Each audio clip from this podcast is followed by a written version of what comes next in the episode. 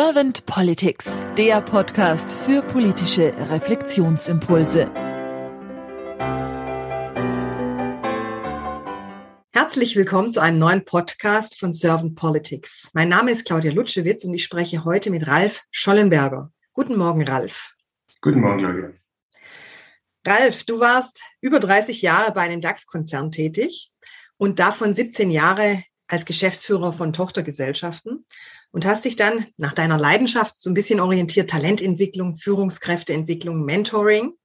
Und dein goldenes Motto, das habe ich so ein bisschen rausgehört, ist, die Menschen dazu befähigen, das Beste aus sich herauszuholen. Das finde ich einen wunderbaren Ansatz und eine grandiose Idee. Und deswegen bin ich auch jetzt ganz gespannt auf deine Impulse zur Politik der Zukunft. Und wenn es für dich in Ordnung ist, dann gehe ich gleich mit der ersten Frage in Medias Res. Ja, genau. Also vielen Dank erstmal für dein Interesse an meiner Perspektive auf das Thema Politik. Voranstellen möchte ich auf jeden Fall, dass ich kein Politikwissenschaftler bin. Meine Betrachtungsweise basiert tatsächlich, wie du es eingeführt hast, auf meine langjährigen Erfahrungen als Unternehmer und Führungskräftetrainer.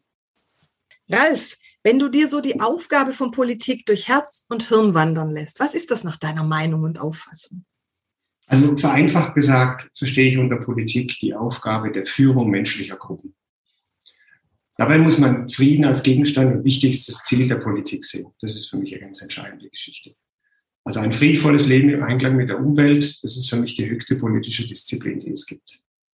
Jetzt kommen wir mal zum Produkt. Was hat denn von Politiker von Produkt? Das ist das wichtigste Produkt, ist von Führung allgemein, ist äh, und damit natürlich auch von Politik, ist eine Entscheidung. Nach meinem Verständnis hat der Politiker die Pflicht, für und im Namen der Bürger richtungsweisende Entscheidungen zu treffen. In der Vergangenheit hatten wir die Situation, dass die Bürger diese Entscheidungsmacht an die Politik übertragen und dann Politik quasi konsumiert hat. So, machen wir mal, ging zum zum Wählen, hat seine Stimme abgegeben und ist dann im Laufe der Amtsperiode, hat man sich das politische Treiben ein bisschen angeguckt, beobachtet, vielleicht auch mal am Stammtisch gemeckert und hat seine Schlüsse daraus gezogen für die nächste Wahl. Aber zwischen den Wahlen war die Transparenz zu diesen Entscheidungen, die die Politik getroffen hat, ähm, häufig geprägt durch wenige Medien, also eine Tageszeitung oder ein, Magazin wie der Fokus oder Stern andere, ähm, Fernsehberichte, das erste und zweite Programm, so aus dieser Vergangenheit ist da so ein bisschen gekommen, aber heute ist das nicht mehr so.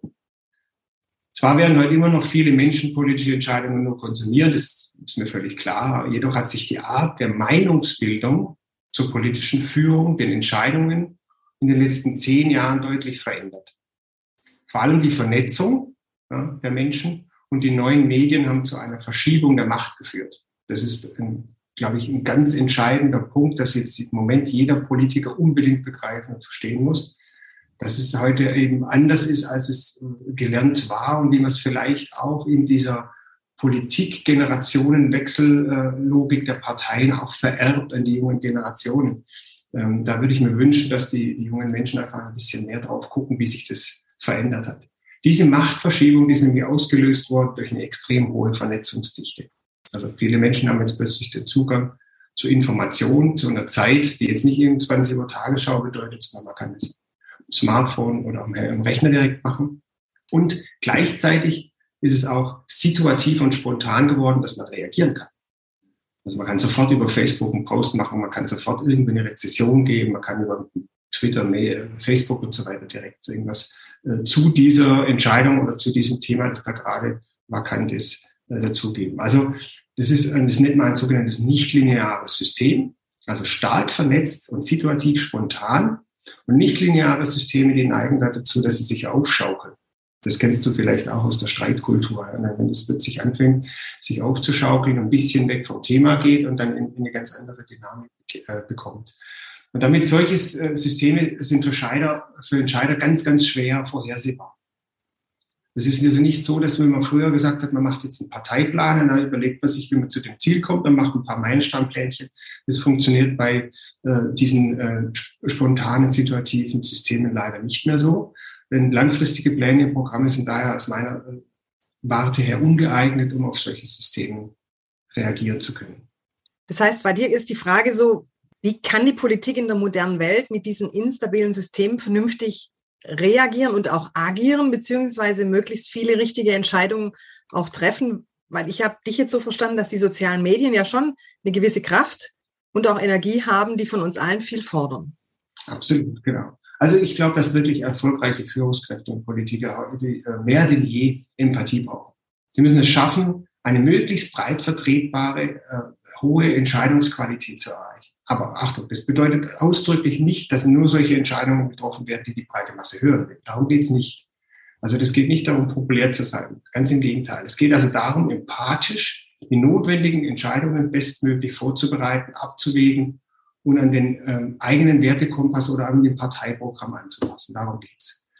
Das hat ja alles seine Zeit. Und wenn jetzt gerade im Moment gerade über so ein äh, stabil, instabiles System irgendwas gemeldet wird, eine, eine, eine Reizung gemeldet wird oder gar vielleicht irgendwie eine Störung gemeldet wird, dann muss unbedingt da ganz schnell darauf reagiert werden können. Das ist ein wichtiger Punkt. Dafür muss man sich die Menschen und das Leben an sich lieben lernen und wertschätzen lernen. Das ist für mich in der heutigen Zeit eine der absoluten Schlüsselfunktionen, dass man sagt, ich bin empathisch, ich mag mich selber, ich komme mit mir selber klar, ich mag Menschen an sich und bin auch bereit dazu, aktiv zuzuhören, zu beobachten, zu bewerten und vor allem auch gewaltfrei zu kommunizieren. Letztgenanntes ist ein Riesenproblem. Also wenn man hört, was so Parteireden alles an, an Vorwürfen äh, geschickt wird oder auch wie die Menschen miteinander umgehen. Das ist ja, ist ja der Nährboden für Konflikt und äh, nicht für Lösung. Ich habe das so rausgehört, dass also für dich der Perspektivwechsel oder auch diese Richtungsänderung im Blickwinkel für dich sehr wichtig ist oder dass man vielleicht auch mal eine Metaperspektive einnimmt, dass man mal aus einer ganz anderen Perspektive auf was schaut und dabei auch die Vielfalt nutzt, an Möglichkeiten, an Interessen, an Bedürfnissen und sowas, dass man das alles mit einfließen lässt in seine vielleicht auch Meinungsbildung und vor allem auch ins Agieren. Absolut. Also als alleiniger Machtinhaber ist es nahezu unmöglich, dass du äh, eine gute Entscheidungsqualität hinbekommst. Weil du ja ohnehin nur das denken kannst, was du selber weißt. Du hast ja nicht das, was die anderen wissen, äh, in deinem äh, Unterbewusstsein an deinen Denkmustern verankert. Deswegen ist auch bei mir jetzt im Coaching einer meiner Lieblingssätze, glaube bitte nicht alles, was du denkst. Äh, du musst also schon auch ein bisschen die, die äh, als Machtinhaber, die, äh, als Führungskraft, genauso wie als Politiker, ähm, die Chance auf Reflexion nutzen. Ähm, man sollte möglichst vertraute Berater, Mentoren, Coaches oder Gremien um sich herum scharen, um so, so vielfältig wie möglich diese Problemstellung, die sich gerade ergibt, zu betrachten. Dazu gehört natürlich auch die, diese Resonanzfähigkeit. Ähm, aber so kann halt die Führung auf die veränderten Rahmenbedingungen deutlich besser eingehen.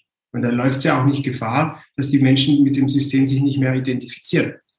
Das ist genau das, wenn du tatsächlich einfach ähm, diese Resonanzfähigkeit, diese Vielfalt und diese ständige Veränderungsbereitschaft von Systemen ignorierst, dann geht so ein bisschen auch der, die Identifikationsverlust dahin. Und das erleben wir ja auch in vielen Ländern, wo dann diese Despoten plötzlich wieder stark werden, weil die dann genau diesen Reiz aufnehmen und äh, das zu ihrem Nutzen machen. Politik und Führungskräfte werden weiterhin die Entscheidungen der relevanten politischen Landschaft treffen. Das ist völlig klar. Das wird immer so sein. Allerdings äh, ist es so, dass für diese komplexen und linearen Systeme äh, das die Politik im Moment noch nicht kann, weil sie sich damit noch nicht so richtig beschäftigt hat. Das heißt, wir haben ab und zu die Situation, dass sich parallel einfach eine Strömung entwickelt in, in der Bevölkerung, bei den Menschen, die von dem klassischen parteilichen Vorgehen nicht aufgenommen wird und nicht ähm, richtig also Lösungen anbietet. Da, glaube ich, muss sich die Politik umstellen. Erfolgreiche Politiker und Führungskräfte erkennen die Resonanzfähigkeit der Dinge und nutzen Reflexion und Vielfalt als Chance für eine hohe Entscheidungsqualität. Was ist da damit gemeint? Also für mich definiert sich eine äh, Entscheidung darüber, dass ich so wenig wie möglich Fehler und Irrtümer unterliege. Und wenn ich jetzt natürlich eine ganz breite Masse habe, wenn ich ganz viele verschiedene Perspektiven habe auf einen Sachverhalt, dann ist die Wahrscheinlichkeit, dass ich einen Irrtum unterlege oder einen Fehler mache, deutlich geringer, als wenn ich nur aus meiner Perspektive darauf gucke. Und das sollte sich die Politik unbedingt leisten. Und das erreicht man am besten dadurch, dass man sich die Problemstellungen und Sachverhalte aus möglichst vielen Blickrichtungen betrachtet. Also da kann man, wenn ich das jetzt ganz kurz zusammenfassen darf, kann man sagen, der Schlüssel ist der Nutzen von Vielfalt und Reflexion. Absolut, richtig. Ich denke, wir sind da auf einem guten Weg, aber ähm, es ist noch ein bisschen Luft nach oben. Und äh, an diesem Punkt komme ich immer zu dieser sogenannten Kanzlerfrage oder auch Glaskugelfrage. Stell dir mal vor, du wärst jetzt Bundeskanzler geworden und du hättest ein sehr kompetentes Team an deiner Seite und du könntest zwei bis drei deiner Herzensthemen gleich am Anfang umsetzen. Welche wären das, Ralf? Meine Top-Themen wären Frieden, Umwelt und Menschlichkeit. Also, wir haben in Deutschland fantastische Unternehmer, Entwickler, Erfinder, Denker, Kreative. Das ist vom Potenzial her unglaublich gut. Wir haben eine tolle Ausbildung für die Menschen, die Deutschland groß werden. Ich würde einfach unbürokratische Rahmenbedingungen schaffen wollen, dass die Menschen, von denen ich gerade gesprochen habe, Lösungen für eine umweltfreundliche und ressourcenschonende Wirtschafts- und Innovationsentwicklung vorfinden. Das ist heute leider noch nicht gegeben. Also so ein Förderkredit beantragen, das ist ja ein Albtraum. Und äh, gleichzeitig äh, heißt es, die Töpfe sind voll. Also da stimmt ja schon mal was nicht. Und genau solche Dinge muss man umgehen. Wir müssen alles daran setzen, dass wir unsere Lebensgrundlage und unsere sozialen Werte nicht verlieren. Da sind wir auf dem besten Wege drauf. Also es ist äh, im Moment für mich nach wie vor nicht nachvollziehbar, was wir da teilweise zulassen, wie die Industrie ihren Profit optimieren kann. Da muss man, glaube ich, ganz dringend dran arbeiten. Zum Beispiel wäre es mir auch ein wichtiges Anliegen, dass bestimmte Berufsgruppen mehr Bedeutung ansehen und Vergütung bekommen. Dazu gehören Polizisten, Rettungskräfte, Pflegepersonal, Altenpflege und Erzieher. Also Menschen, die uns Würde, Menschlichkeit, Werte und Rechtschaffenheit ins Leben bringen, die müssen unbedingt auch die Anerkennung bekommen, die diese Aufgabe mit sich bringt. Also platt gesprochen will ich eigentlich nicht, dass jemand, der mein Geld verwaltet, mehr verdient als jemand, der meine Kinder erzieht oder meine Eltern pflegt. Das ist so ein bisschen schief und da würde ich als Bundeskanzler dran arbeiten. Denn wenn wir es schaffen, jetzt kommt es auch, warum ich das machen würde, wenn wir es schaffen, dass Menschen liebevoller miteinander umgehen, dann wird sich mit dieser generellen Haltung grundsätzlich auf das Zusammenleben, auf den immer enger werdenden Lebensraum verbessern. Und wir werden jetzt die nächsten Jahre halt erleben, dass wir immer dichter zusammenrutschen. Als ich geboren bin, hatten wir 3,6 Milliarden Menschen auf dem Planeten. Jetzt ist fast doppelt so viel. Also der Lebensraum wird kleiner. Wir müssen auch lernen, viel anders miteinander umzugehen, wir müssen Konfliktfähigkeit haben, wir müssen aber auch ein bisschen mehr Liebe und Respekt lernen, wieder miteinander umzugehen und nicht so diese Ellenbogen ausfahren. Und da kann man auch über die Politik Rahmenbedingungen schaffen, indem man ähm, die Menschen, die mit Menschen arbeiten, einfach mehr, mehr Anerkennung und mehr äh, Respekt entgegenbringt. Und betrachtet man jetzt mal unsere Welt als großes Ganzes. Da brauchen wir einfach viel mehr soziale Gerechtigkeit und einen fairen Umgang mit Ressourcen um unseren Frieden nachhaltig zu sichern. Wenn wir jetzt mal davon ausgehen, dass irgendwie Großkonzerne irgendein Wasser abbuddeln und äh, dadurch Menschen in, in äh, ernsthafte Lebensbedrohung kommen, wird es nicht für Frieden und äh, Gleichberechtigkeit in der Welt sorgen. Wir müssen also da auch politisch unbedingt dagegen steuern. Ich bin davon überzeugt, dass da Deutschland, deswegen auch dieser Kanzlerfrage, eine wichtige zentrale Rolle spielen kann. Und auch das bin ich fest davon überzeugt, aus meiner Sicht ist mit unserem Wohlstand vereinbar aber sicher nicht mit Ausbeutung und unstillbarer Gier nach Profit. Das da draußen ist tatsächlich nicht irgendein Freizeitpark, den wir zum Wandern, Kanufahren oder Schwimmen konsumieren können. Das ist unsere Lebensgrundlage und die geht uns elementar wert. Mit jedem Glas Brotaufstrich, mit, mit jeder Flasche Mineralwasser und mit jedem Kleidungsstück, das wir kaufen, können wir Schaden anrichten, aber wir können auch für Ausgleich sorgen. Die Verbraucher sind da genauso in der Pflicht wie die Politik, jedoch trägt für mich die nach, nach wie vor die Hauptverantwortung die Politik. Denn nur die können mit groben Unfug von profitorientierten Konzernen tatsächlich Steuern, Einhalt gebeten oder für eine faire Verteilung sorgen.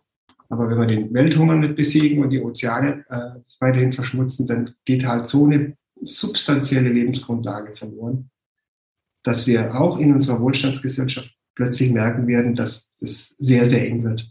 Und da müssen wir, glaube ich, noch ein bisschen politisch Gas geben. Ich danke dir für deine politischen Impulse oder deine Gedanken für die Politik der Zukunft. Habe ich jetzt irgendeine Frage nicht gestellt, Ralf, die du gerne beantwortet hättest, oder ist es für dich jetzt soweit rund? Ja, ich habe ja schon ziemlich weit ausgeholt und ich bin sehr froh, dass du äh, dir die Zeit genommen hast, mit mir darüber zu sprechen. Wenn du mir gestattest, würde ich mit einem Zitat von Jimi Hendrix abschließen wollen. Wenn die Macht der Liebe über die Liebe zur Macht siegt, dann wird die Welt Frieden finden. Ich danke dir sehr auch für dieses Zitat und danke dir auch für deine Zeit und sag dann einfach mal bis bald. Bis bald.